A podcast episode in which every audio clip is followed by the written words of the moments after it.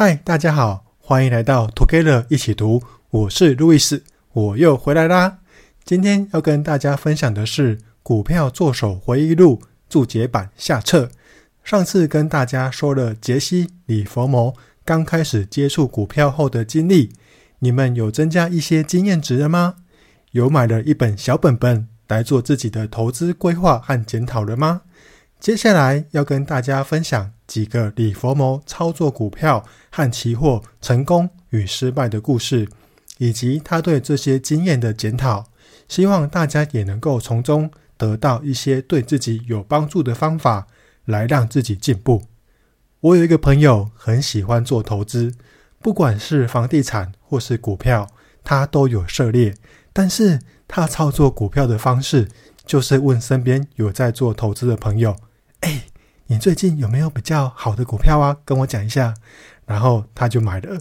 在二零二一年的时候，他就跟我说，他朋友极度推荐一档生技股，而且买了不少，可能最近会有大行情。刚好我另外一个朋友也跟我说，他表哥也买进了这档股票，还买了很多。我就好奇的问他说：“很多是多少啊？”他就说：“一千多万。”哇，这个数字对我来说真的很多，所以我也跟着买了几张。然后只要涨了一二十趴，或是跌了一二十趴，我就会打电话问我朋友说：“哎，最近状况怎样？你表哥有卖吗？”得到的答案都是说：“不要卖，行情还没来。”要有耐心，然后到现在已经二零二三年了，不但没有大涨，过程中最低还跌到当时价格的一半以下，我也早就撑不住卖掉了。我最近又问了一次，结果他们真的都还没有卖。不知道大家有没有这种听信别人消息买卖股票的经验？李佛摩就有很丰富的小道消息经验，有些让他赚钱，有些让他大亏。他遇过最精心策划与处心积虑的一个小道消息，是他在太太在棕榈滩度假的时候，去俱乐部小赌赢了一点，就给太太五百美元吃红。刚好在当天的晚宴上。李佛摩太太遇到了婆罗洲洗业公司的总裁魏森斯坦先生，坐在他旁边。魏森斯坦先生对李佛摩太太大献殷勤，极力的讨好她。就在晚宴结束的时候，还故作神秘的对她说：“夫人，我要做一件我从来没有做过的事情，但是我很乐意这么做。遇到您。”和你先生让我感到非常的荣幸。我想说，我的赤诚之心，天地可见。我希望以后能够经常见到两位。我要跟您说的话是绝对的机密。然后他轻声的说：“如果你现在买进婆罗洲洗业公司的股票，保证。”您会赚大钱，李佛摩太太问：“真的吗？”魏森斯坦先生说：“就在刚刚，我收到几封电报，这些消息至少要在几天后才会公布。我将全力收购这只股票。如果明天开盘的时候你能买一些，那么。”我们就是在同一时间用同一个价格买进的。我跟你打包票，婆罗洲洗业的价格一定会上涨。这件事我只告诉您一个人，您是唯一的一个知道这个消息的人。李佛摩太太感谢他告诉自己这个消息。但是他又说自己对股票一窍不通，然后魏森斯坦先生拍胸脯保证，只要照他的话去做，其他的事情不知道也没关系。为了确保李佛摩太太听懂，他又说：“您要做的事情就是买进婆罗洲洗业，多少都可以。我可以保证，买这只股票绝对不会亏钱。我这辈子从来没有告诉过任何人去买股票，但我确信这只股票。”不涨到两百元，绝对不会停止上涨。我希望您也能从中获利，因为我一个人不可能买光所有股票。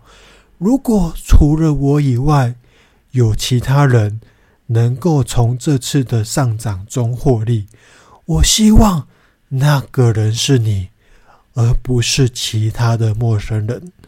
我之所以偷偷告诉您，是因为我知道您不会再和其他人提到这个消息。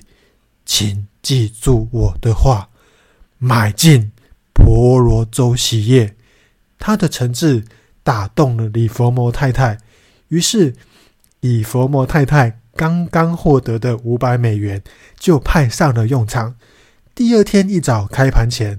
李佛摩太太就跑去了营业厅，请经理私下帮他买进婆罗洲企业，并且不要让李佛摩知道这件事。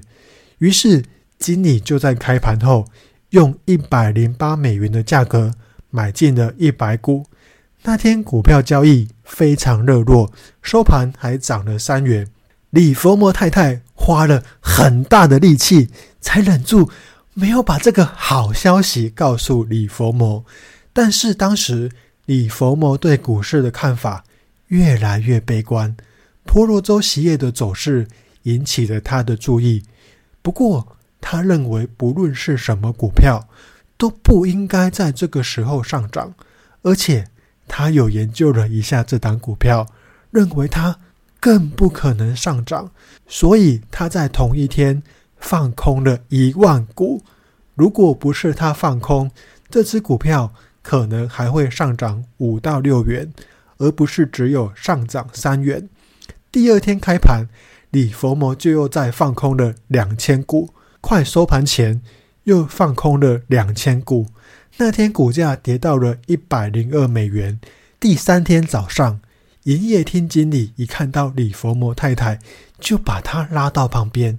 请他拿出更多的保证金，李佛摩太太就慌了，不知道该怎么做。经理只好跟他说：“如果我是你，我就会去问李佛摩先生该怎么做。”但是李佛摩太太说：“哦不，他曾经跟我说，不希望我做投机买卖。如果要做的话，他会帮我做，而且我从来没有在他不知情的状况下买卖股票，我不敢告诉他。”经理安慰他说：“不要紧的，李佛摩先生是个了不起的作手，他知道你现在该怎么做，不然你就得再拿出一两千美元出来。”听到要拿出这么多的保证金，李佛摩太太就傻了。随着时间过去，市场越跌越多，李佛摩太太只好硬着头皮找到李佛摩。把这件事情的来龙去脉告诉了他。李佛摩听完后就说：“啊，傻孩子，你就不要再管这只股票了。”然后就又给了李佛摩太太五百美元。接着，李佛摩太太就开心的离开了。这时候，婆罗洲洗业的股价已经跌到了一百美元了。原来，魏森斯坦先生真正的目的是希望透过李佛摩太太。来让李佛摩帮忙拉抬婆罗洲企业的股价。李佛摩在得知这件事后，就更加迫切地放空婆罗洲企业，最后赚取了大笔的利润。所以有时候可能跟你听到的消息反着做，可能会赚更多。就像我对一个梗图的内容印象非常深刻，上面写：“我一直不明白。”为什么我一个小小的散户就可以彻底左右整个台湾股市？每当我买进的时候，股市就会下跌；每当我卖出的时候，股市就会上涨；空手时，它就狂喷；满手时，它就暴跌。为什么手握千亿资金的主力大户们，在这几年来就派人死死盯着我这几万块不放？到底是为什么？我自己也常常看到一档厉害的股票，想说等它回档，我就要买，结果就看着它越涨越高，好不容易，当我忍到受不了买进的时候，它就下跌了。于是我就又抱着它，抱到我受不了亏损了，才卖出。接着等我卖掉之后，它就上涨了，然后就继续进入看着它上涨的剧情。我就会想说，当李佛摩遇到这种状况的时候，会怎么做呢？李佛摩有一次看空股票和棉花，并同时拥有股票和五万包棉花的空头部位。因为后来在股票的空头部位有了不错的利润，所以就没有关注到棉花的变化。当他发现棉花情况不太对的时候，棉花已经有了二十五万美元的亏损，但是因为股票的部分操作得太好了，他根本就移不开注意力，只能在偶尔想到棉花的时候，就对自己说：“只要有回档，我就回补它。”结果价格一直创新高，最后当股票都获利了结，跑去度假的时候，才真正开始思考棉花交易亏损的问题。这时候的亏损金额已经到了一百万美元，而且棉花的价格还在上涨。李佛摩反复思考，觉得自己做错了，就马上出场，接受了一百万美元的亏损。隔天，他打完高尔夫，经过经纪商营业处的时候，就进去看了一下，发现棉花下跌了五十点，而且买盘很弱，他就先放空了一万包棉花。没多久，价格就又下跌了五十点，一点反弹都没有。于是他继续放空了一万包棉花。等了一会儿，很开心的看着价格又下跌了四十点。当天晚上，他就决定专心操作这次的机会，于是结束了度假行程，回到了工作岗位。过了几天后，在一次的小规模恐慌暴跌中，回补了空头部位，弥补了上一次的一百万美元的亏损。李佛摩认为，这都是因为他在操作的时候，满脑子思考的都是交易中所遇到的问题，然后靠着他的经验和记忆力。才能弥补前一次的亏损，所以最重要的还是要找到适合自己而且能够赚钱的方法。在看这本书之前，我就想说，里面的方法会不会过时了？李佛摩也是跟我有一样的想法，他除了从自己的经验中学习以外，也会吸取别人的经验，但他觉得大部分的手段、技巧和绝招。多半都已经过时了，而且交易的规则和情况也都和过去不一样了。现在的市场操盘手已经不需要考虑前辈们做过什么或是怎么做，这就好比西点军校的学生不需要研究古人的弓箭技术才能提升自己的弹道学应用知识。但从另外一方面来看，若是从研究人性开始着手，则仍然是有利可图的。例如，为什么人们这么轻易相信那些自己希望成为事实的事情呢？为什么人们总让自己受贪念的影响，而不懂得克制自己，或是受一般人所谓的粗心大意与斤斤计较的影响，因而付出代价呢？恐惧和希望总是轮番上阵，从来没有变过。因此，研究投机者心理是最有价值的课题。虽然武器早已不同于以往，但战略并没有改变。